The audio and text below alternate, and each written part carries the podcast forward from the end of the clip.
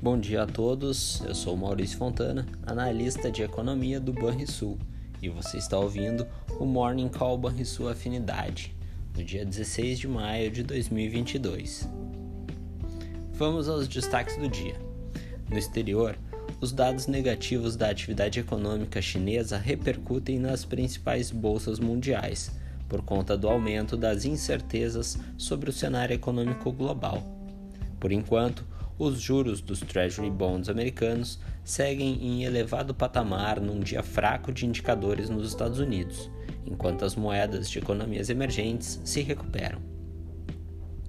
No Brasil, dados fiscais de março devem ser divulgados às 9h30 e serão o destaque da agenda doméstica de indicadores. Projeta-se déficit primário de 5,3 bilhões de reais.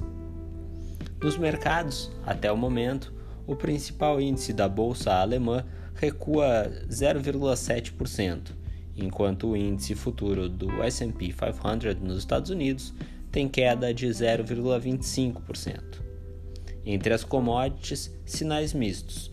O minério de ferro, primeiro vencimento, tem alta de 2,3%, enquanto o barril de petróleo do tipo Brent recua 1,2%. Ainda na agenda de hoje, os destaques são o IPCS da segunda quadricemana no Brasil e a sondagem industrial do CNI. Nos Estados Unidos, teremos o Empire Manufacturing de maio e o discurso do presidente do Fed de Nova York. Entre os mais recentes dados de economia, o IPCS subiu 0,41% na segunda quadricemana de maio, abaixo do esperado pelo mercado, desacelerando abruptamente em comparação à variação de 0,83% da primeira semana e mostrando algum sinal favorável para o IPCA do mês. No exterior, nos Estados Unidos, o Fed da Filadélfia divulgou pesquisa sobre as perspectivas econômicas nos Estados Unidos ao longo dos próximos dois anos com expectativas de maior inflação, maiores juros e menor crescimento econômico. Segundo o Fed, os choques negativos de oferta causados pela forte alta dos preços de commodities, o risco de agravamento das cadeias globais de oferta com problemas na China e a elevação dos juros resultaram numa redução da taxa de crescimento esperada para o PIB. Ainda nos Estados Unidos, a prévia do Índice de Sentimento do Consumidor da Universidade de Michigan registrou 59,1 pontos, bem abaixo do consenso, que era de 64 pontos. Tanto o índice de condições correntes como o indicador de expectativas recuaram na margem, e o elevado custo de vida nos últimos meses tem sido o principal fator para essa piora. Por fim, na China, as restrições impostas à população para conter os casos de Covid em importantes regiões da, do país tiveram forte impacto negativo na atividade industrial, no comércio e nos investimentos em ativo fixo.